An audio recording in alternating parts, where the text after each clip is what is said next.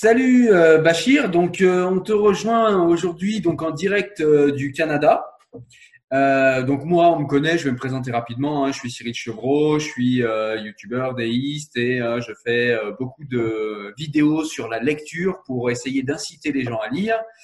Et donc je vais te laisser te présenter toi et ce soir eh bien on va parler avec toi de sujets que tu vas nous présenter également. Je te laisse faire le travail. Euh, bonjour, moi c'est euh, Bachir Amrani, euh, professeur des écoles au Québec. auparavant, j'étais archéologue, donc j'ai travaillé très longtemps en archéologie et j'ai fait une conversion une fois arrivé au Québec pour la seule et simple raison qu'au Québec, il n'y a pas vraiment d'archéologie, c'est le nouveau monde. Donc, je suis retourné à mes premiers amours qui étaient l'enseignement. Et euh, actuellement, euh, je suis professeur euh, donc du primaire. J'enseigne toutes les matières. Il y en a qui me posent la question, vous enseignez quoi au primaire? J'enseigne toutes les matières. Donc, maths, français, sciences, éthique et culture religieuse, ainsi de suite. tout le, donc, euh, et du coup, toi, au, niveau, au, niveau, personnel, du coup, tu as des intérêts au niveau lecture, au niveau quels sont tes, tes parce que tu, tu, faisais quand même une matière pointue qui est l'archéologie et du coup j'imagine que tu aimes l'histoire, tu es passionné d'histoire.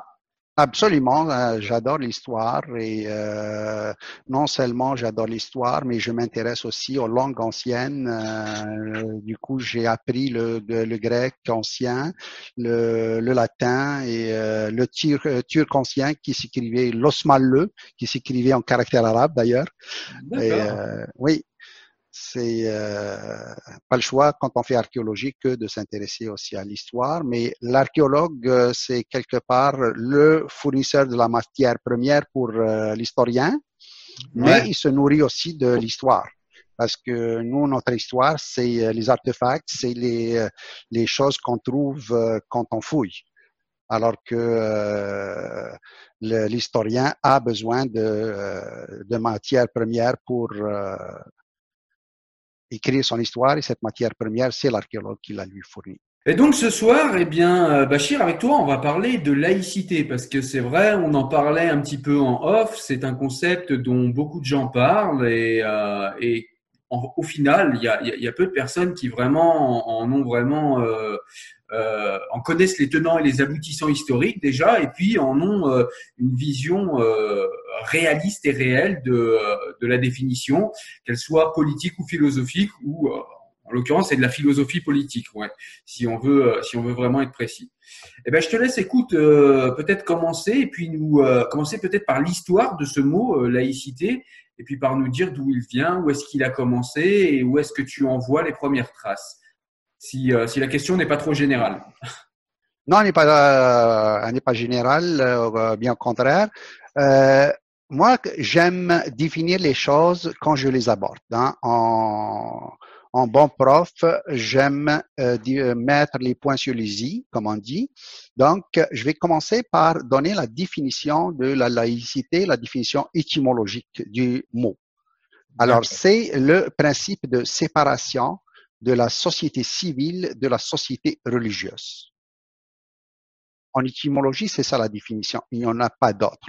C'est le principe de séparation de la société civile de la société religieuse. Donc, l'étymologie euh, met euh, deux vis-à-vis. Euh, le premier, c'est la société civile et l'autre vis-à-vis, c'est la société religieuse. Donc, une séparation de ces deux camps s'appelle la laïcité. Ça, c'est en étymologie. En droit, par contre, on dit que la laïcité, c'est le principe de séparation euh, dans l'État de la société civile de la société religieuse. Hein, c'est une nuance avec l'étymologie là. On est ici, il y a la notion d'État. Donc, l'État, c'est l'autorité qui gère tout un pays. Donc, dans ce pays, on est supposé être multiple. On n'est pas euh, un seul clan, on n'est pas cloné, on n'est pas tous pareils. Euh, on a essayé ça en Union soviétique, ça n'a pas marché. Hein. L'homme euh, unique modèle soviétique, ça ne marche pas. Donc, on est pluriel, on est différent, Et c'est ce qui fait la richesse. Donc, la laïcité, donc le principe de séparation dans l'état de la société civile, de la société religieuse, et on rajoute, c'est l'impartialité ou la neutralité de l'État à l'égard des confessions religieuses. Ça veut dire toutes les religions, quelles que soient, sont égales aux yeux du législateur. Il n'y en a pas une qui est meilleure qu'une autre. Et c'est ce qui permet à des minorités religieuses de vivre euh, leurs croyances en tranquillité sans que personne les dérange, essentiellement dans les pays occidentaux. D'accord. Pourquoi l'Occident? Ben Parce que l'Occident a fait sa révolution et est passé par les siècles de lumière. Ailleurs, il y a comme un, retard, un retard euh, civilisationnel, je l'appelle comme ça, mais euh, on risque d'avoir quelques critiques par rapport à ça. Mais euh, c'est malheureusement le, seul endroit où tous ceux qui critiquent l'Occident peuvent exercer leur croyance sans être dérangés. Alors, je vais placer juste une toute petite parenthèse, si tu le permets. C'est juste pour aller dans ton sens et pour dire que les lumières, effectivement, c'est un fait majeur en Occident. C'est un fait majeur. Les lumières sont multiples, même si elles avaient beaucoup de points communs. Euh, les, elles n'étaient pas toujours d'accord entre elles. C'est pas non plus un ensemble de pensées monolithiques, mais au niveau de la laïcité, c'est vrai qu'ils étaient plutôt d'accord sur ce concept-là. Et je voulais juste placer une parenthèse pour dire aux gens d'arrêter d'écouter ce qu'on leur dit, d'arrêter de croire, d'arrêter d'agir en croyant, retourner au texte de ces lumières et allez les lire et vous y trouverez là des choses euh, dont vous ne soupçonnez même pas la richesse. Et c'est vraiment important, comme pour toute chose, de retourner euh, au livre et de retourner au texte, un petit peu comme on le fait pour euh, un, un, texte religieux. Quand on veut réellement savoir qu'en est-il du vrai et du faux, on retourne au texte. Et bien pour les lumières, c'est important. Et on en parlait en off d'ailleurs, Bachir, c'est que la lecture est un effort, mais cet effort Absolument vraiment important euh, l'effort. J'aime bien cette phrase qui dit euh, de Boris Cyrulnik qui dit euh, la soif de comprendre est un est une rébellion qui mène au plaisir de comprendre. Et c'est vraiment c'est vraiment ce qu'il faut ce qu'il faut intégrer, c'est que vraiment effectivement lire les lumières, ça peut être parfois lourd, ça peut être parfois mais c'est vraiment quelque chose d'important quand on commence à parler de sujets comme la laïcité, c'est un préalable à mon sens. Voilà, je voulais juste placer cette parenthèse et puis je te laisse continuer. OK, merci. Donc, euh, oui, euh, j'ai donné la définition étymologique, la définition en droit de la laïcité. Euh, donc, la laïcité n'est pas n'est pas un principe contre la croyance, bien au contraire. C'est, c'est un principe qui protège les croyances, mais il les protège aussi contre elles-mêmes pour qu'elles soient pas hégémoniques et qu'elles imposent leur vision. Alors, euh, je vais continuer dans mon effort pédagogique pour donner les trois principes, euh, principes de la euh, laïcité, qui sont donc la laïcité repose sur trois principes. Le premier principe, c'est la liberté de conscience et la liberté de culte.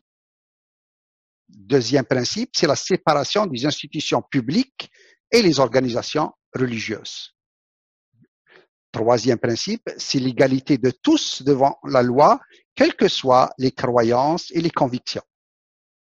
Excusez du peu, ça résume absolument tout dans une société où on apprend à vivre ensemble. Parce que euh, je vais mettre une parenthèse dans mon propos euh, et je m'excuse du terme que je vais utiliser. L'être humain depuis euh, le néolithique jusqu'à maintenant, je suis archéologue, je sais de, quoi je parle, est resté le chien qui pisse. Par où il passe, c'est son territoire. Et on a cette tendance comme naturelle de vouloir imposer notre vision des choses, du monde, de, de, de l'au-delà, de, de, de, de. Et donc, sans les lois, ça, ça va être. Imaginez Paris sans le code de la route sont les feux. je vous laisse un peu. Euh, Ça voudrait dire, en fait, là où tu veux en revenir, c'est que la laïcité est un principe qui, euh, qui donne le droit à toutes les croyances d'être traitées de manière égale et d'exister, euh, en tout cas d'exister à travers les croyants, mais qui également a des limites et des restrictions qu'il faut respecter. Absolument, absolument. Elle protège les, euh, les, croyances et les religions, les cultes, mais elle les protège aussi contre, parce que quand on est dans un coin du monde où il y a une majorité religieuse, sans loi, cette majorité religieuse pourrait, hein, j'utilise euh, un peu l'imparfait, pourrait imposer sa vision des choses et interdire les autres croyances et les autres cultes. Donc, euh, ils vont dire au nom de la majorité, comme en démocratie, ben, on a été élu et nous, on est protestants. Donc, euh, c'est catholique, ça marche pas. Et euh, ça va être le point que je vais développer par la suite, justement. Ce, ça, ça, ça, ça existait déjà aux États-Unis au XVIIe siècle, où euh, non seulement il y avait euh, des conflits euh, énormes par rapport euh, aux terres, par rapport. On s'entend, c'est le nouveau monde, euh, les choses ne sont pas au point. pour ceux qui connaissent pas, on est, on est à peu près à quelle période, à quelle époque là? 1603, 1610 au début euh, du euh, XVIIe siècle. Donc, euh, les protestants vont imposer justement leur vision du monde à tout le monde et ne tolérer aucune autre croyance à part la leur. Il se trouve que euh, dans les champs de, de, coton, les esclaves qu'on ramenait d'Afrique, il y en avait euh, parmi eux qui étaient musulmans et qui voulaient pratiquer. Non, non seulement des esclaves, mais on, t'interdit même euh, le petit euh, coin de de bonheur que chacun définit le bonheur à sa façon. Pour certains, c'est la croyance.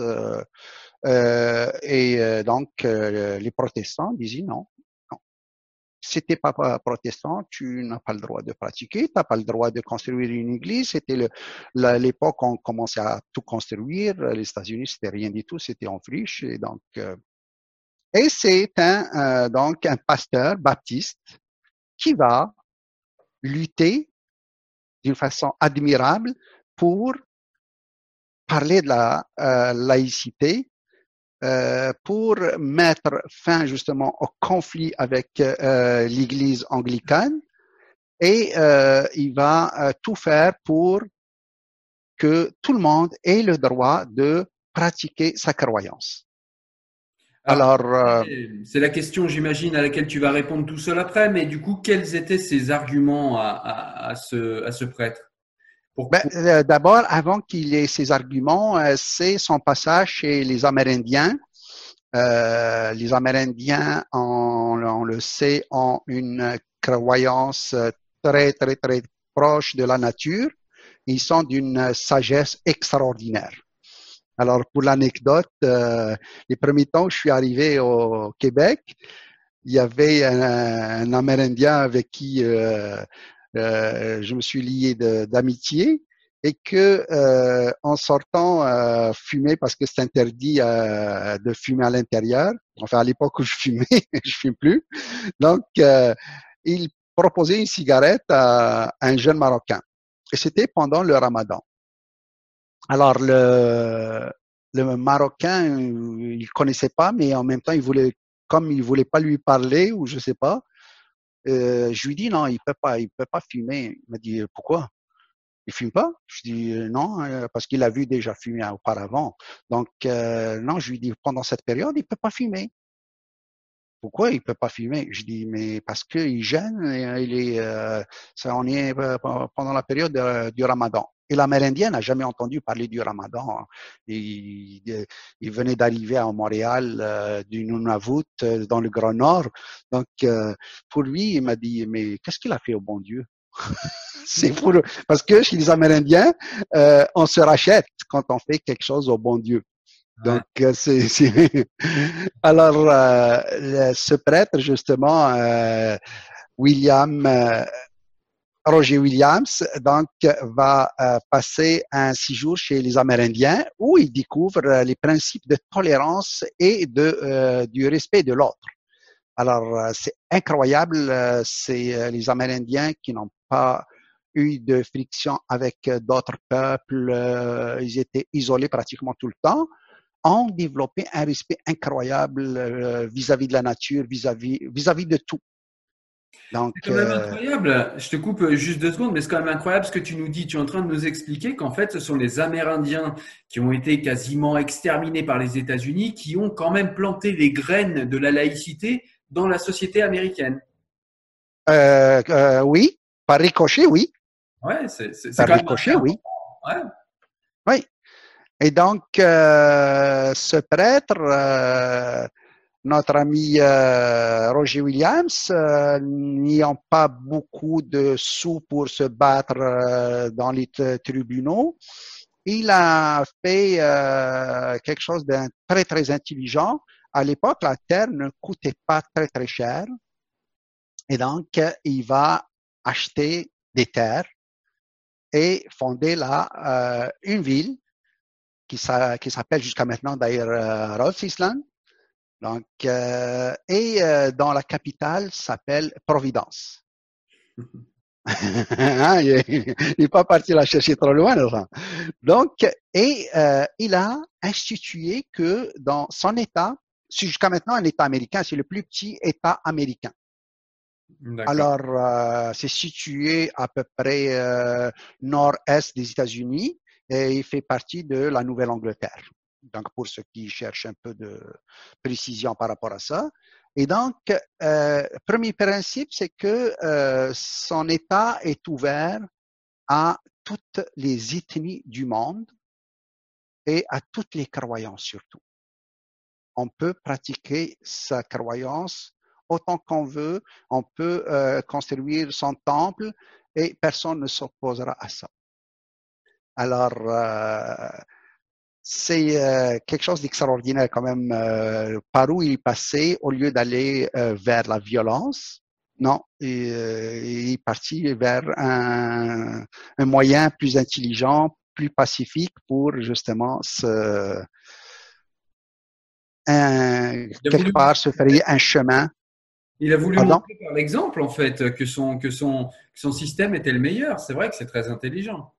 Oui, mais euh, ça marche pas à tous les coups. C'est ça qui est euh, problématique. Donc, euh, lui, justement, sa façon de faire a marché parce que il est sur ses terres et la Constitution des États-Unis permet justement d'avoir parce que l'espace public et l'espace privé est géré différemment en Amérique du Nord qu'en Europe ou d'autre part dans le monde la structure mentale de l'Américain du Nord, elle est euh, complètement différente. L'espace, l'espace privé est sacré.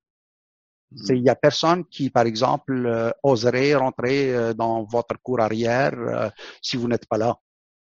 C'est y compris les employés de, de l'électricité ou d'une compagnie étatique n'ont pas le droit de rentrer avant de sonner chez vous.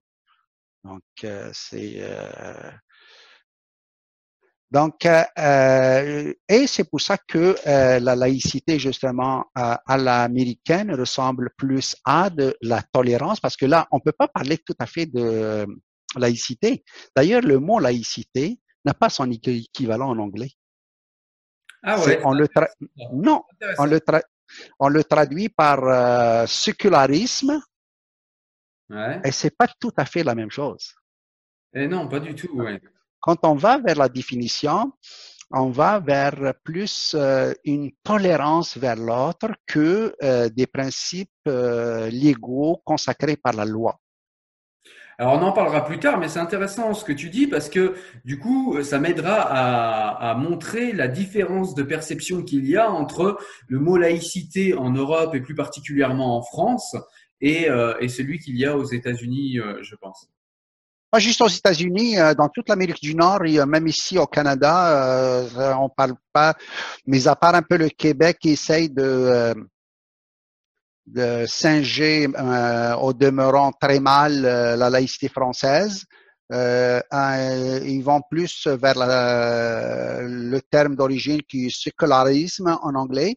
et qui, en réalité, consacre plus de tolérance que de laïcité. C'est pas tout à fait la laïcité.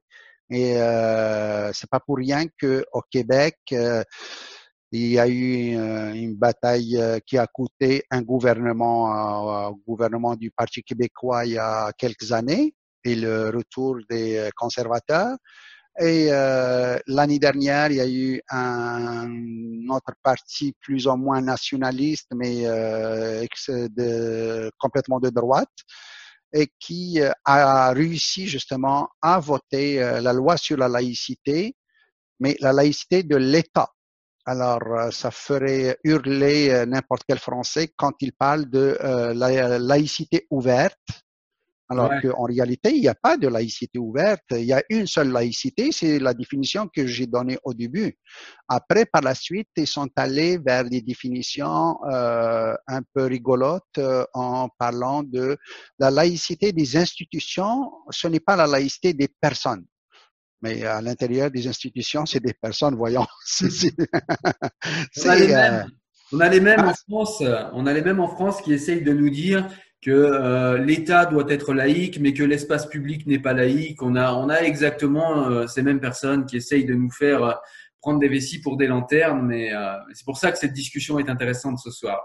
Mais, oui, oui donc, du coup, avec le prêtre Baptiste et le prêtre Baptiste, euh, comment comment la société américaine va regarder un petit peu ce, ce qu'il a fait? Est-ce qu'il va avoir du succès? Est-ce que euh, il va Oui, il a eu beaucoup de succès à l'époque. Euh, sa ville a eu justement beaucoup d'influence sur les autres États et c'est cité en exemple.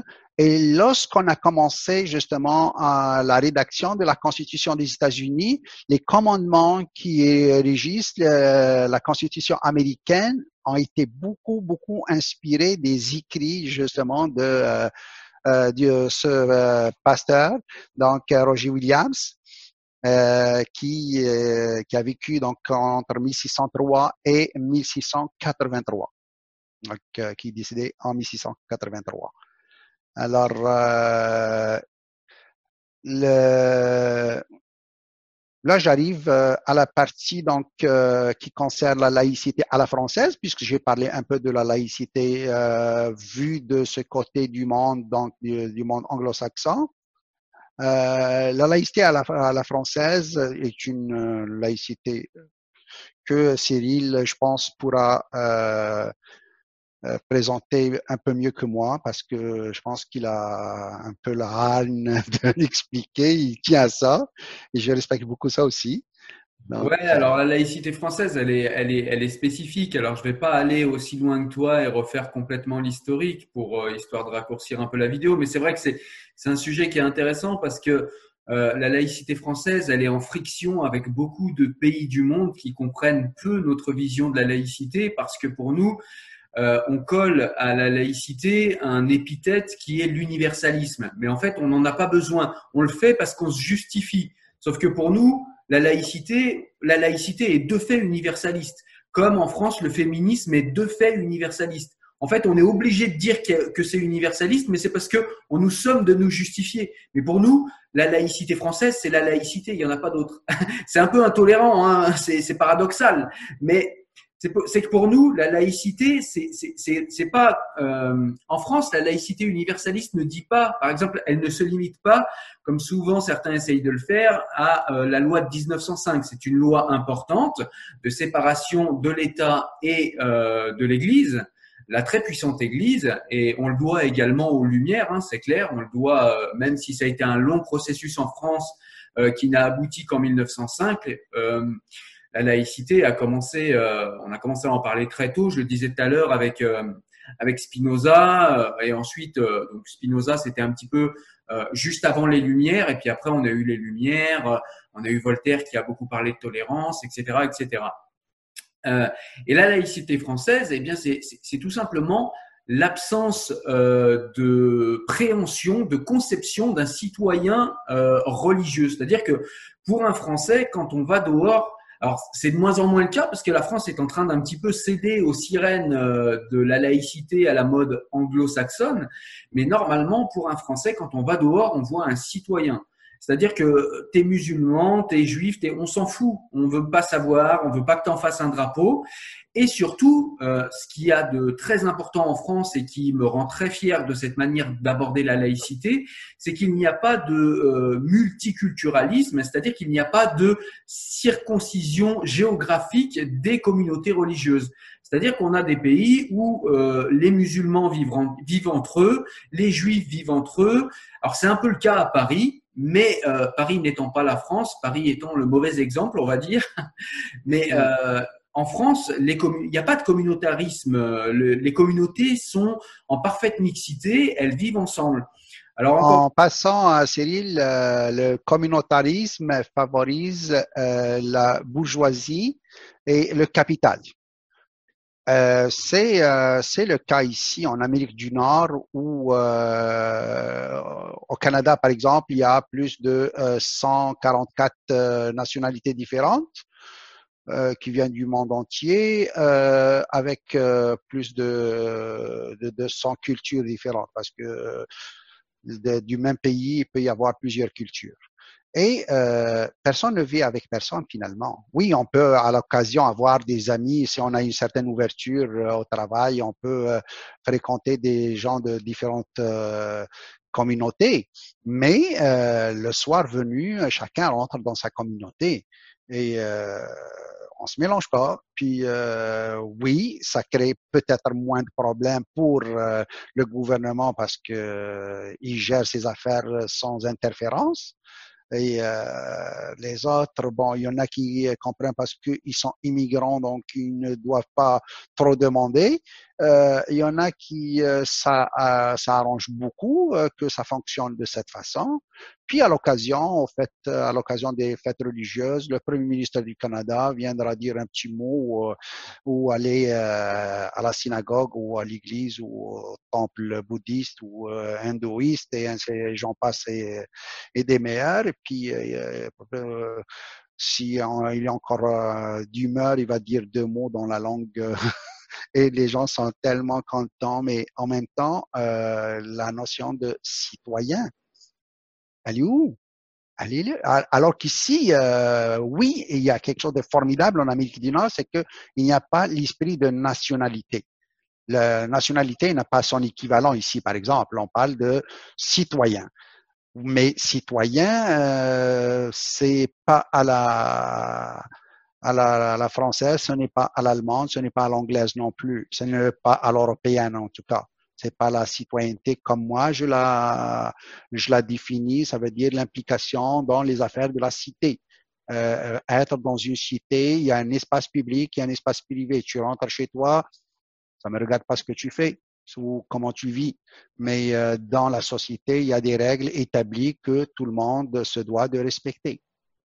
Et c'est ça, et ça me permet, euh, ce que tu dis, la parenthèse que, que, que tu as placée est très intéressante parce qu'elle me permet de, de rebondir et justement de dire que la France euh, est souvent considérée comme un pays intolérant à cause de sa laïcité euh, universaliste, mais l'Institut Montaigne en France nous a sorti des chiffres qui sont très intéressants pour comprendre la laïcité française et je trouve qu'elle dit tout.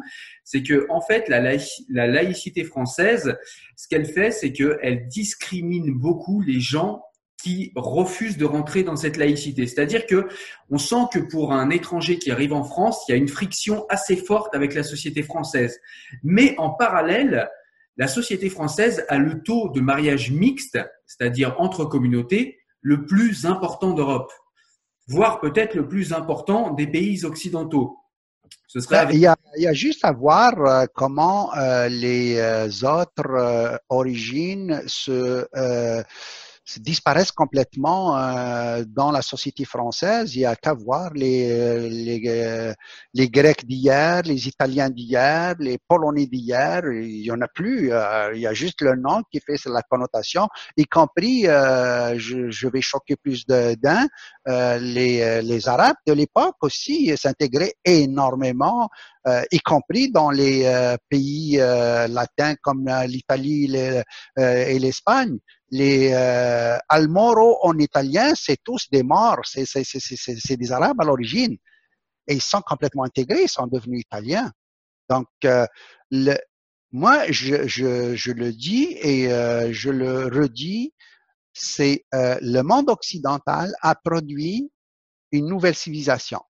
Cette nouvelle civilisation, à partir de euh, euh, la Renaissance, euh, a consacré quelque chose de nouveau.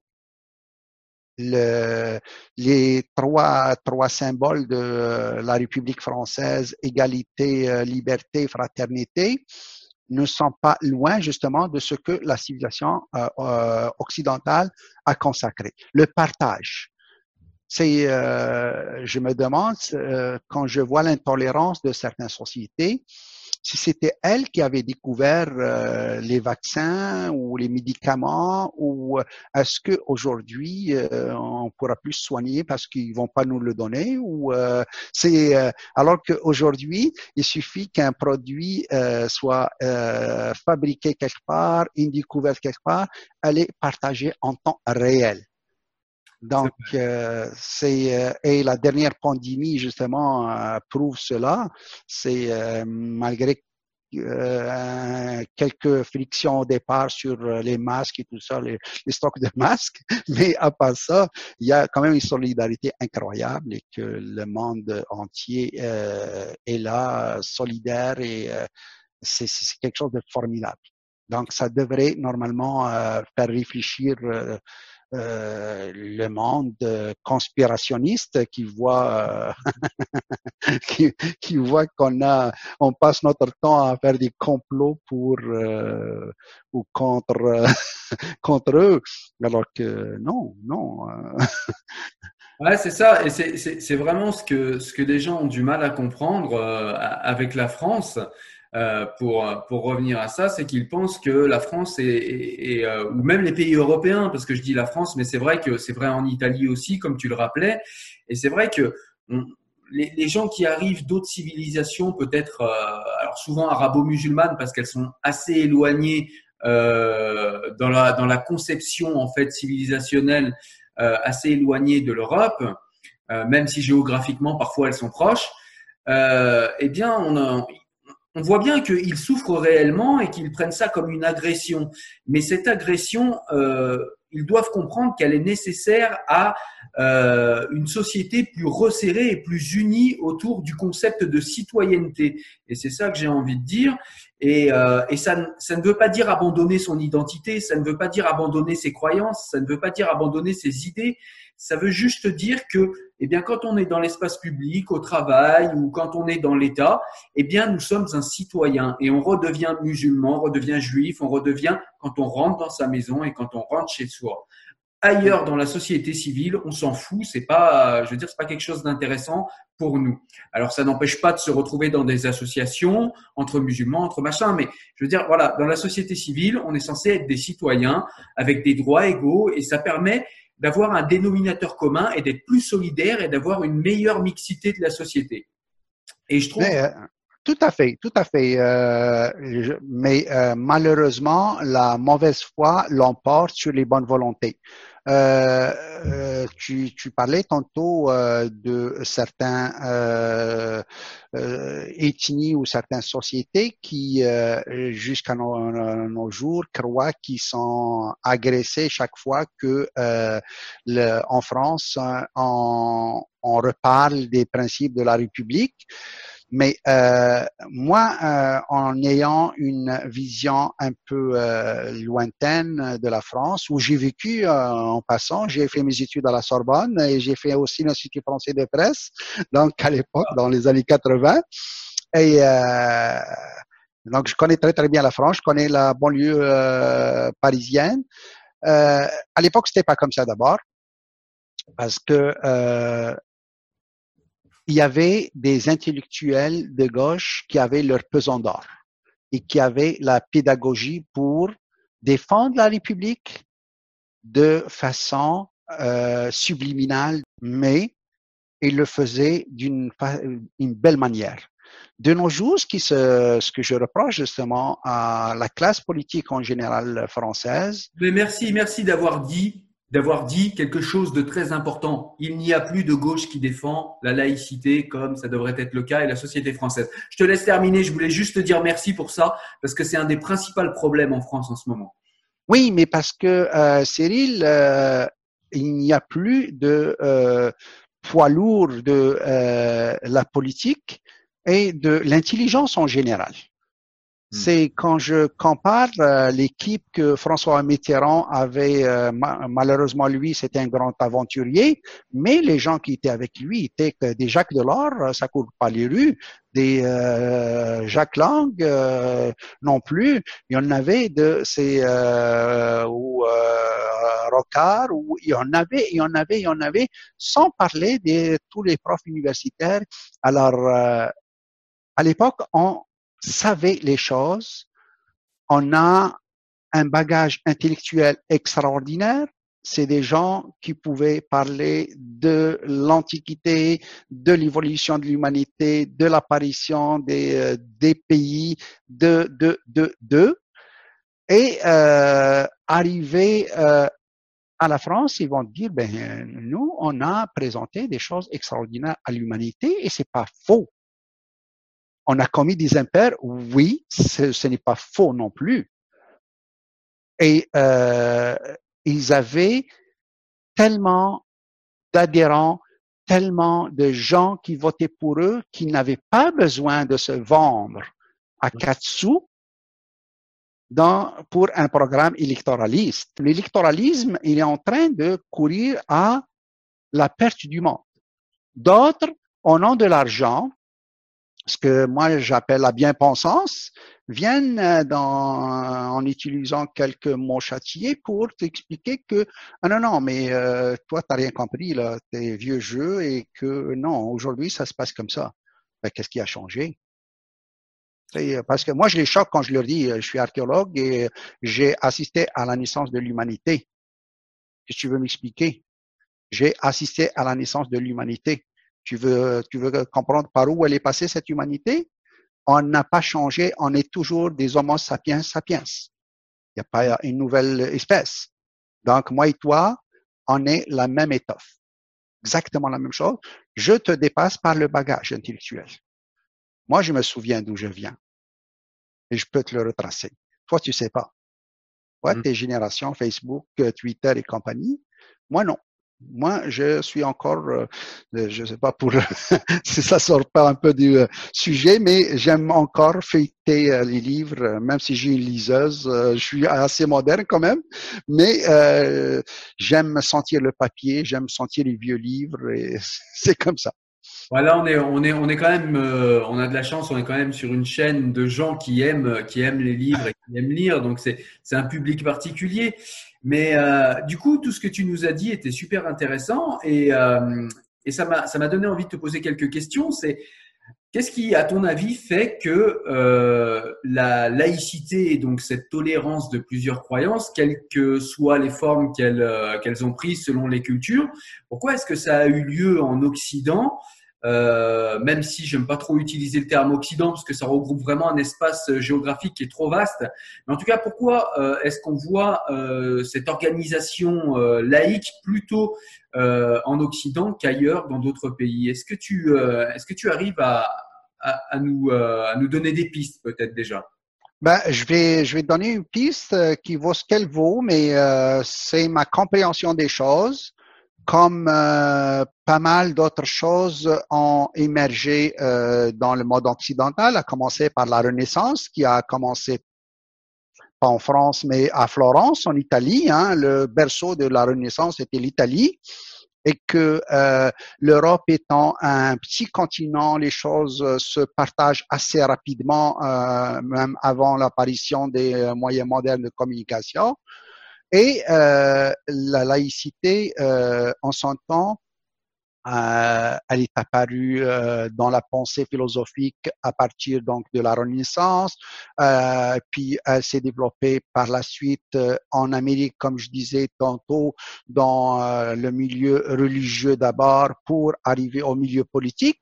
Mais en France, elle va être donc début du siècle 1905, mais c'est la révolution industrielle c'est l'arrivée de différentes euh, croyances qui sont venues d'abord pour le travail, le monde. Euh, à l'époque, tant que ça restait un monde rural, les gens vivaient dans des communautés homogènes. Donc, euh, il n'y avait pas euh, tout le monde est catholique et il y a le prêtre du village et on est content. Donc, il n'y avait pas beaucoup de mélange. Avec la naissance des villes, donc des bourgenses, les villages industriels, de là vient le mot bourgeois d'ailleurs, bourgenses, c'est bourgeois, habitants des bourgs. Donc, les bourgs, c'était quoi? C'était des usines avec des cités ouvrières. C'était ça les bourgs. Et donc, euh, on commençait à avoir du monde qui arrivait de partout parce qu'on avait besoin de euh, main-d'œuvre spécialisée. Si on veut fabriquer du papier, à l'époque, il n'y avait pas d'université qui formait des ingénieurs en papier. On allait, euh, je ne sais pas, quelque part en Italie où euh, on entend qu'il y a un technicien qui sait faire des choses, on le ramène et il se trouve que ce technicien est, je ne sais pas, est orthodoxe. Ben, il arrive, il te dit, moi, l'église catholique, euh, c'est pas mon affaire, il me faut une église à moi. Donc, à partir de là, euh, il commençait à y avoir euh, des frictions entre les gens et il fallait trouver quelque chose qui sépare justement. Et aussi, c'est la, la, la, naissance des États modernes. Mmh. Donc, à partir de la révolution industrielle, on va assister à la naissance des États modernes. Et la naissance des États modernes, va les pousser justement à organiser la société et ne pas vouloir de conflits à l'intérieur de la même société. On n'oublie pas que la Première Guerre mondiale, c'était euh, en 1914. Donc, euh, on sort en 1918, on ne veut pas d'autres conflits tout de suite, même si euh, on sait que la suite, ça n'a pas été comme on le voulait.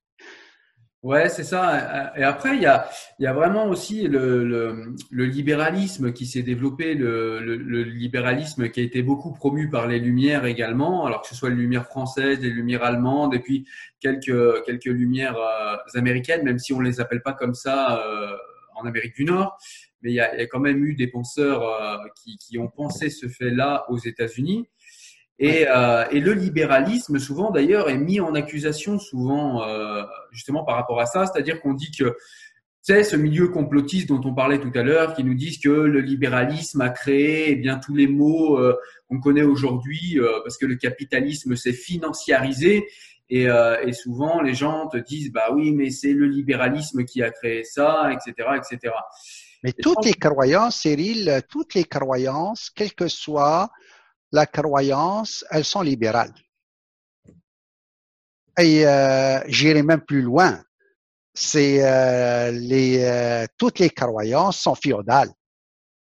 Elles consacrent le féodalisme, ça serait le capitalisme sauvage de nos jours. Oui, c'est vrai.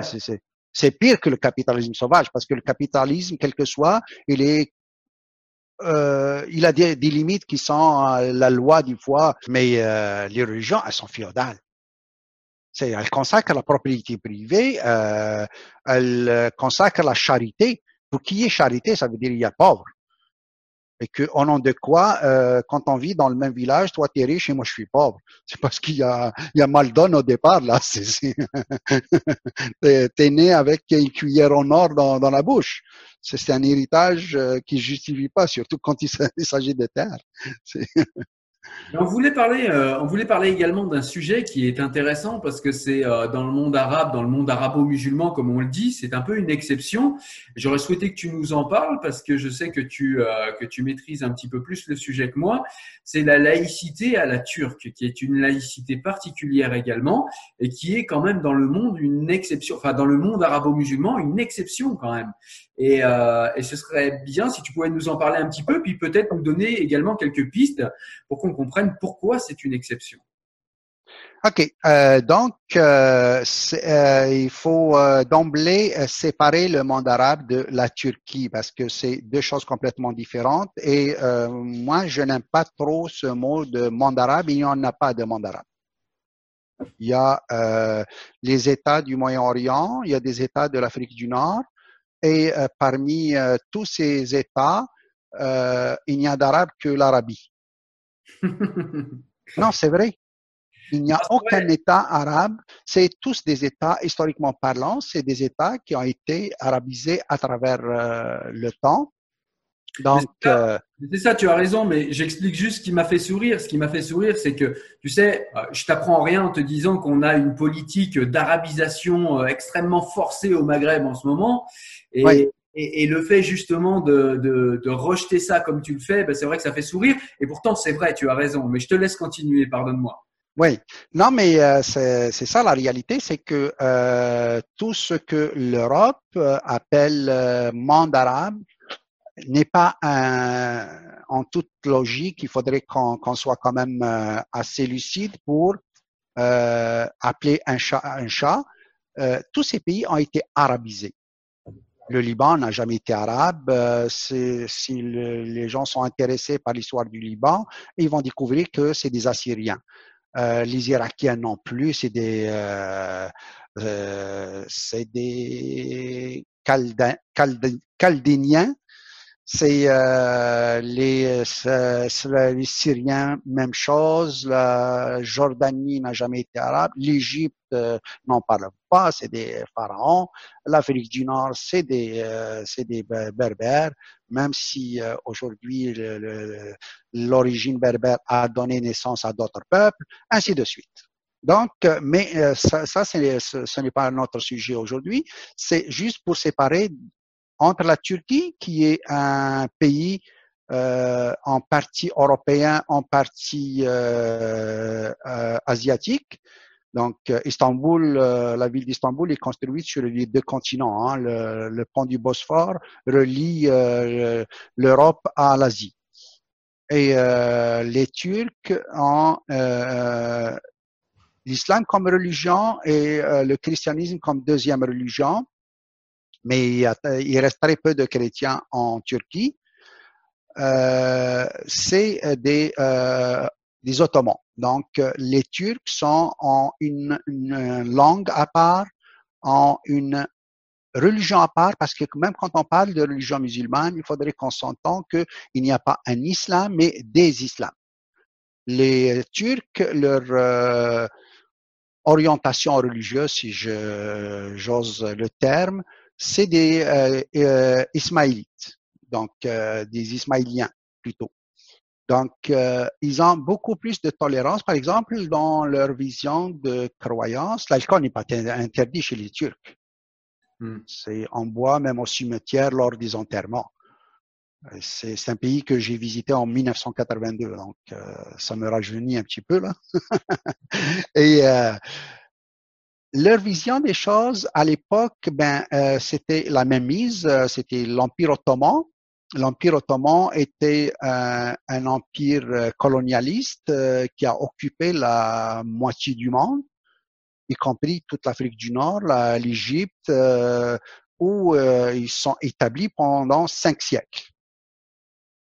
Et les Ottomans étaient musulmans, hein, pour ceux qui ne savent pas. Oui, oui, ils étaient musulmans, ils ont occupé euh, tous ces pays et euh, c'était pas beau ce qu'ils ont fait. Alors, tu, tu, tu, veux dire que la fable qui nous dit que euh, les, les, colonisateurs ottomans sont arrivés la fleur au fusil et ont demandé gentiment au peuple d'embrasser l'islam est fausse? Ben, J'aurais bien aimé que ça soit comme ça, mais non. Mais euh, ça, euh, non, sérieusement, euh, leur occupation n'a jamais été au nom de la religion d'abord. Hmm. Sinon, c'était des annexions pures et simples pour des besoins matériels, pour s'accaparer des richesses. Puis ils n'ont pratiquement rien laissé derrière eux. Ils n'ont pas, fondé de civilisation euh, dans les pays qu'ils ont occupés et ils se mélangeaient pas avec les populations.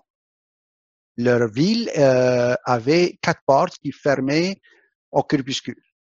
À la fin de la journée, dès que le soleil décline, on ferme les portes. Et malheur aux autochtones qui se trouvaient à l'intérieur. Et comment cette civilisation, justement, enfin, cette, euh, ouais, cet empire colonial hein, qui a fait. Euh, c'est un empire colonial, oui, euh, tout à fait. Voilà, comment cet empire colonial a pu donner naissance à, à cette Turquie, du coup, si tolérante? La Turquie moderne, euh, c'est l'œuvre d'un grand monsieur qui euh, provient de l'armée euh, donc euh, ottomane, qui va se rebeller et qui va appliquer des réformes. Donc, il s'appelle Kemal Atatürk. Donc, la réforme de 1937. il faut comprendre que en 1937, il ne restait de l'Empire ottoman pas grand-chose. L'Empire ottoman a subi un effondrement de l'intérieur pas, pas, uniquement de l'intérieur, mais aussi de l'extérieur, parce qu'il a été attaqué de toutes parts, y compris des pays européens, de l'Allemagne à l'époque, de la France, de euh, d'ailleurs en ce qui concerne euh, mon pays natal, l'Algérie, euh, il y a eu comme un deal qui a été fait entre les Turcs et les, et les Français à l'époque et euh, les Turcs leur ont remis euh, tout simplement les clés euh, d'Alger et le dé de l'époque, donc le gouverneur turc contre la, protection, sa protection à la protection de sa famille, ses richesses il a remis les clés d'Alger sans, sans, tirer une cartouche. je ne connaissais pas du tout cette histoire, ce passage-là, je ne le connais pas du tout. Eh oui, oui, euh, euh non, mais il y a des documents de l'époque. Moi, euh, j'aime pas euh, qu'on me raconte des, euh, des histoires, j'aime aller vers l'histoire. Et donc, j'ai eu, euh, quand j'étais étudiant en archéologie, la chance d'avoir un prof turc donc à l'université. Et c'est lui qui m'apprenait justement le, le turc euh, ancien, qui, qui, était écrit en caractère arabe. Et euh, lui travaillait à l'époque euh, sur la, la traduction d'un écrit historique de l'époque. Euh, écrit par, si ma mémoire est bonne, ça remonte à loin, c'est euh, Mourad Raïs, ça me revient et qui s'appelait euh, dans la langue euh, arabe, euh, c'est euh, Rihlat al-Kibar fi Asfar Bihar, ça veut dire le voyage des grands euh, à travers les mers. Et lui racontait les choses comme Hérodote racontait les choses de l'Antiquité. Et tout était consigné en détail. Et là, euh, on apprend que l'occupation euh, turque était euh, une atrocité. C'est une catastrophe. on tuait pour un oui, pour un non, pour un paysan qui n'a pas payé son impôt, il tuait sur place, sans jugement et que les seuls mélanges qui étaient permis, c'était les prostituées. Ah oui, il n'y avait pas du tout de mixité. Euh... Ah, zéro, zéro, zéro, zéro. Pas un seul autochtone n'a pu occuper un poste de responsabilité, pas absolument rien du tout. Mais euh, c'est connu de toute façon. Euh, les, les, les, empires, euh, s'ils ont pu imposer leur euh, leur euh, façon de faire, c'est pas pour rien. C'est parce que c'est par la violence. Il n'y a pas, il n'y a pas un seul morceau de terre qui a été occupé quelque part sans, sans la violence. C'est même ici en Amérique du Nord, euh, le, le, Canada a été bâti sur des, des, rivières de sang des Amérindiens. Les États-Unis, c'est la même chose. Bon, c'est dans la, c'est la mentalité de l'époque. On va pas juger euh, en, en 2020 euh, ce que euh, il y a trois ou quatre ou cinq ou, même cinquante générations ont fait. Ce n'est pas leur rôle, mais euh, c'est bon aussi de le rappeler pour l'histoire. Tout à fait. Donc, euh, de là à croire que les Turcs ont été euh, moins moins violents ou euh, plus doux. non, il n'y a pas d'occupation violente, douce sais, euh, si, si, je viens chez toi, euh, Cyril, et j'impose ma façon de faire, c'est sûr que tu vas te rebeller quelque part. Et qu'est-ce qui va, euh, qu'est-ce qui va se produire? Mais c'est la chicane qui va prendre, c'est clair. Ouais, c'est vrai. C'est vrai. Et du coup, pour revenir à Atatürk, du coup, Atatürk s'est rebellé contre contre son armée, enfin contre le contre l'État pour lequel il officiait? Oui, le, donc euh, il s'est rebellé contre euh, le gouvernement euh, ottoman et il va fonder le premier État moderne turc en 1924 et il va s'intéresser énormément à l'histoire de la France et euh, il s'inspire énormément. C'est quelqu'un qui aimait lire, il se faisait euh, traduire ce qu'il comprenait pas. Et euh, en 1937, donc, il va mettre sur place la loi de la réforme, on l'appelle la réforme kémaliste, donc du nom de Kemal Atatürk. C'est en 1937. Et euh, cette loi va justement euh, consacrer la laïcité, mais pas à la façon française, mais comme un moyen de euh, tirer un petit peu le tapis sous les religieux parce qu'ils étaient attaqués de partout.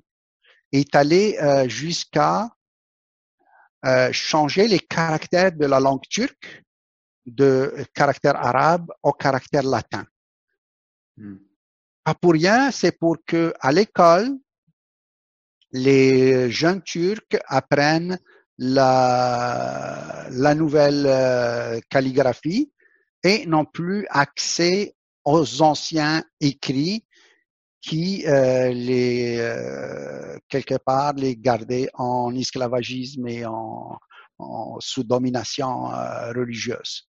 Ouais, je qu'il avait, il avait quand même une aversion pour les, euh, pour les religieux qui, qui, qui, gardaient en fait son peuple dans le sous-développement. C'est un petit peu comme ça qu'il le voyait, je crois. Ah, J'en connais très peu de gens qui les aiment. Hein?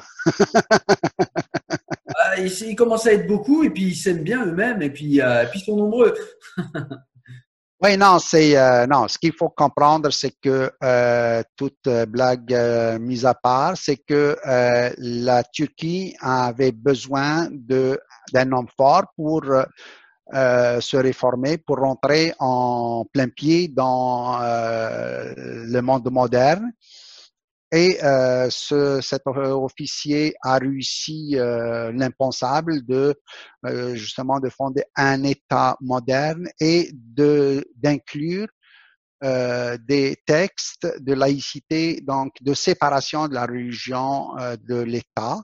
L'État ne s'occupe plus de la religion, mais euh, dans le terrain, c'était pas tout à fait ça. Dans les textes, oui, mais dans la réalité, euh, oui, il a un peu euh, à mon goût, hein, en, en, essayant de raisonner avec euh, ma tête du 21e siècle, euh, il y avait quand même des atteintes aux croyances.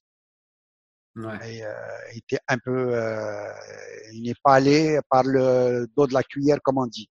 Ouais, il est allé un peu loin en fait. Hein. Il était... ouais. Euh, donc euh, voilà pour la Turquie. Alors évidemment, les autres États émergents, euh, donc. Ah, on a une petite coupure. Euh, euh, oui, donc euh, Égypte, Algérie euh, vont suivre par la suite un peu le principe de pays gauchisants, pas de gauche, mais gauchisants parce que ça a été tellement mal fait et les, ceux qui ont gouverné ces périodes-là à différentes époques sans en substituer euh, le capitalisme par un capitalisme d'État, euh, la réalité, mais euh, en matière de laïcité, euh, pas grand-chose. Le parti euh, au Moyen-Orient a essayé de un peu libéraliser la société, l'occidentaliser. les femmes commençaient par exemple à, à accéder au travail, à, à, sortir dans les rues sans être euh, dérangé. Euh, mais ça n'a pas duré longtemps parce que on a vu que à partir des années 80, euh, l'Arabie saoudite et quelques petits États minuscules du Moyen-Orient euh, grâce à la manne pétrolière, ont pu euh, imposer une euh, nouvelle vision des choses. Et il y a un qui s'est passé en même temps. Il y a aussi quelque chose qui s'est passé en même temps que ça. Tu as raison. Je place juste une parenthèse. C'est Amin Manouf qui en parle dans plusieurs livres, mais il en parle notamment dans son dernier dans son dernier essai, Le naufrage des civilisations, où il explique que l'émergence de l'islamisme euh, dans ces pays-là et donc l'effondrement de la laïcité ou en tout cas d'une certaine sécularisation dans ces pays-là est le fait effectivement de l'Arabie saoudite et de, des pétromonarchies qui ont trouvé du pétrole sous leurs fesses et qui ont inondé le, le monde, euh, enfin qui ont inondé tous les pays euh, qui étaient musulmans de leur euh, littérature extrême et extrémiste, mais c'est aussi également du fait de l'effondrement du communisme, parce que le capitalisme avait comme utopie, euh, on va dire, qui équilibrait un petit peu le monde, avec comme euh, utopie alternative le communisme. Et quand le communisme s'est effondré, eh bien, il n'avait plus du tout d'alternative euh, au capitalisme et il ne restait que l'islamisme comme, comme utopie. Je, je, trouve que cette explication, elle n'explique pas tout, mais je trouve que c'est quand même quelque chose d'intéressant que nous livre là Amin Malouf en termes de réflexion. Mais euh, euh, ce qu'il faut euh, voir, c'est l'émergence de la pensée islamiste extrémiste au XXe siècle. D'abord, à partir des années 20 en Égypte, avec El-Benna, qui va, qui est un illustre inconnu au départ, c'était un instituteur de village et euh, qui euh, va euh, de fil en aiguille écrire des choses abominables d'une extrême violence et qui commence à avoir des, des, des donc des suiveurs. Et souvent, c'est, comment dirais-je, ces,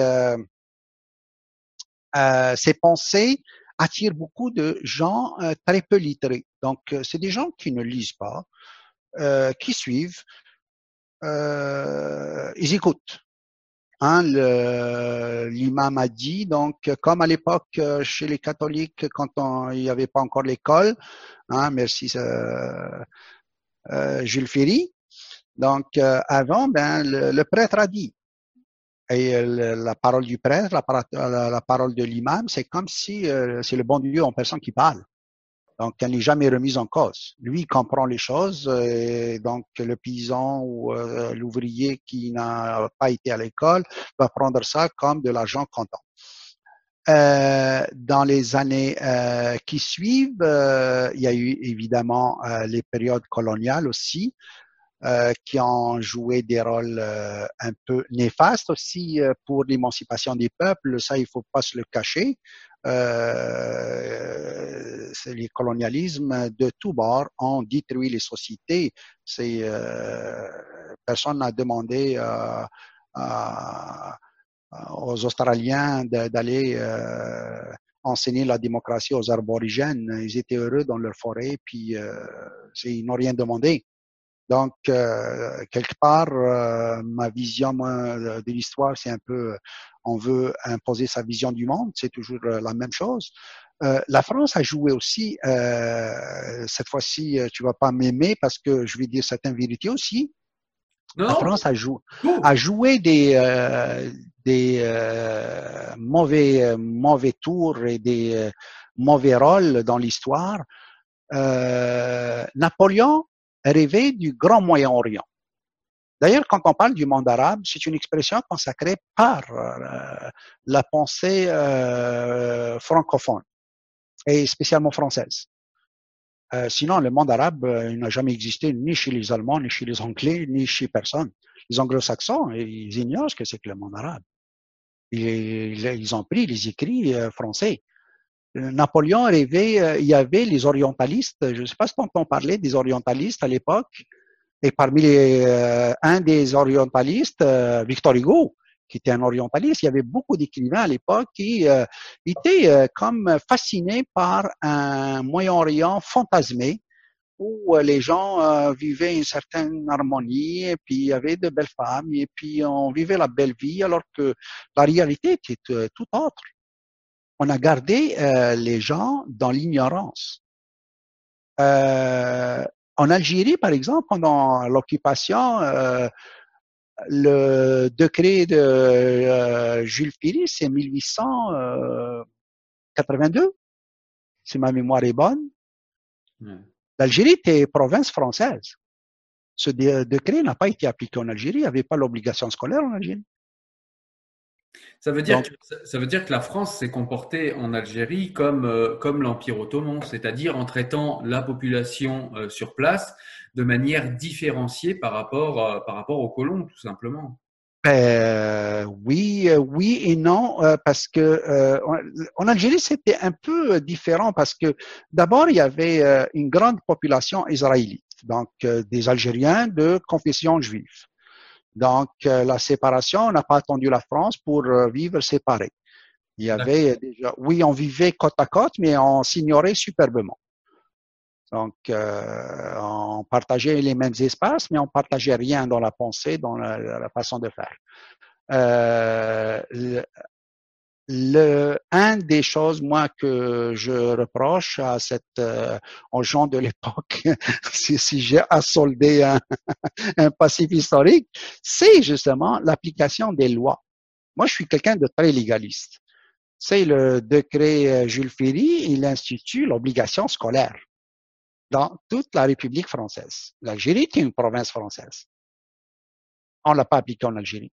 Il n'y a pas eu euh, plus de construction d'écoles, il n'y a pas eu les, les personnes qui ont joué un rôle positif euh, pendant l'occupation ne sont pas les mêmes que ceux qui jouaient le rôle négatif. Les euh, religieux ont joué un rôle extraordinaire. Les premières écoles en Algérie, c'était des écoles religieuses. Et ça va peut-être surprendre beaucoup plus que euh, euh, qu'une personne apprenait la langue, il leur apprenait les mathématiques, il leur apprenait euh, les rudiments de l'hygiène, de, de, de, la bienséance, euh, du, euh, comment parler, comment, mais ils n'ont jamais essayé de les convertir. Des catholiques, donc c'est des catholiques qui, qui, qui faisaient ce travail dont tu parles. Pas seulement, pas seulement. Il y a eu des catholiques, il y a eu aussi des protestants, parce que ça venait de partout aussi. Là, c'est, euh, il, y a, eu toutes sortes euh, de religieux. Et c'est les premières écoles, c'était ça, et euh, les premiers hôpitaux aussi. Parce que au départ, euh, la France, quand elle a remplacé, le, parce que c'est un remplacement, ils ont remplacé les Turcs. L'objectif premier, c'était pas de s'établir, c'est par la suite que commençait euh, l'idée de, de l'installation. Au départ, c'était euh, on prend ce qu'il y a d'intéressant et on s'en va. Donc euh, voilà, j'espère que j'ai fait le tour. S'il y a des oublis, oui, c'est très intéressant, bah, du coup, de comprendre, oui, comment comment la Turquie a installé sa, laïcité de manière de, manière plus ou moins violente. On a un peu digressé sur les sur les colonisations, mais c'est important aussi. moi, je voudrais même prolonger ta pensée. on est parti là. c'est que tu dis effectivement, la France n'a pas appliqué le droit en Algérie, et c'est vrai. Euh, au niveau de l'école, au niveau d'une d'une espèce de différenciation dans le traitement des populations autochtones et des Français qui arrivaient, des colons. Euh, il y, y, avait il y avait une différence de traitement. Et aujourd'hui, on assiste, je trouve, en France à un espèce de renversement de l'histoire. C'est-à-dire que les gens qui euh, ont émigré en France et qui sont venus en France et à qui on a donné les mêmes droits que les Français, réclament une différenciation comme à l'époque des colonies. C'est-à-dire, ils réclament qu'on les traite différemment. Et je trouve que c'est une formidable inversion de l'histoire qui, fait assez peur. C'est-à-dire que c'est des gens qui réclament qu'on les traite comme les indigènes de l'époque.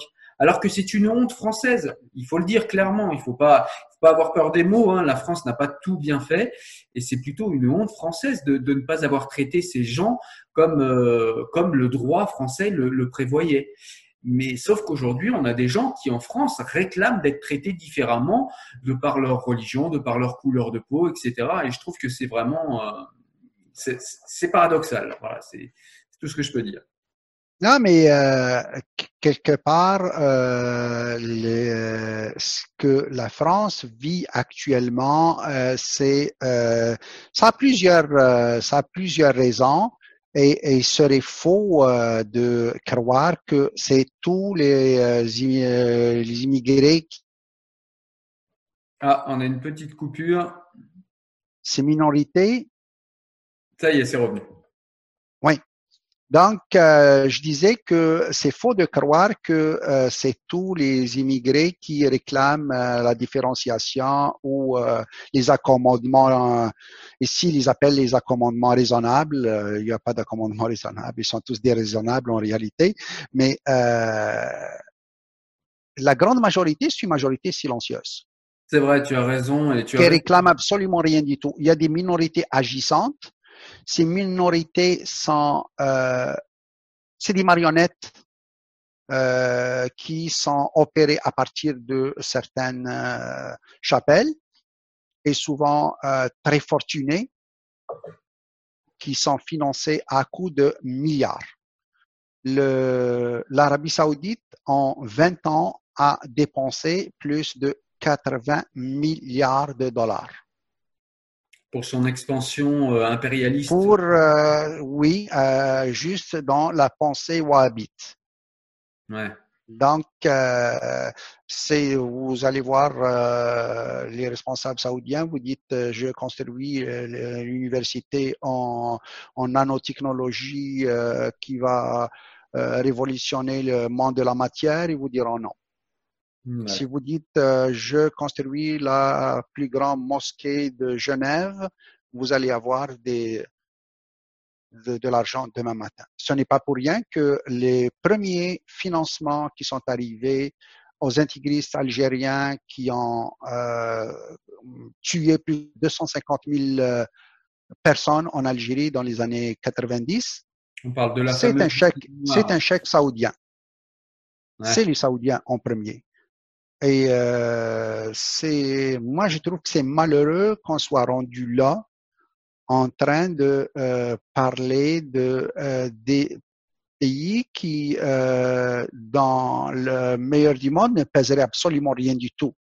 Dans le monde de la pensée, de la l'innovation, de la technologie, de l'histoire, euh, l'Arabie Saoudite jusqu'aux années 80, c'était c'était rien des, des États qui n'existaient même pas, qu'aujourd'hui euh, dictent leur façon de voir. Euh, les Émirats arabes unis ou euh, l'État de Bahreïn et compagnie. Eh c'est ben, incroyable. Ce que je te propose, Bachir, c'est que euh, on s'arrête là pour cette vidéo. Oui. au niveau de la laïcité, on a, on a traité le sujet. Mais par contre, le sujet que tu, euh, que tu développes là est un sujet très, très intéressant. Et, euh, et c'est un sujet. Ça a coupé un petit peu, hein. Ah, ça a coupé. Euh, je répète, je disais simplement que euh, je trouvais que le sujet qu'on développait là et sur lequel on commençait à partir est un sujet également très très intéressant. Et je pense qu'on pourrait le traiter dans une prochaine vidéo, dans un prochain échange, parce que c'est vraiment euh, quelque chose qui, qui, impacte autant le Québec chez vous que chez nous, euh, la France, même si nous, on semble plus touchés, vu de chez nous en tout cas. Tu nous diras si c'est vrai. Mais, euh, mais en tout cas, au niveau de la laïcité, je pense qu'on on a fait le tour. On a voulu en parler un petit peu. Oui. On, a, déjà fait un bon petit tour d'horizon.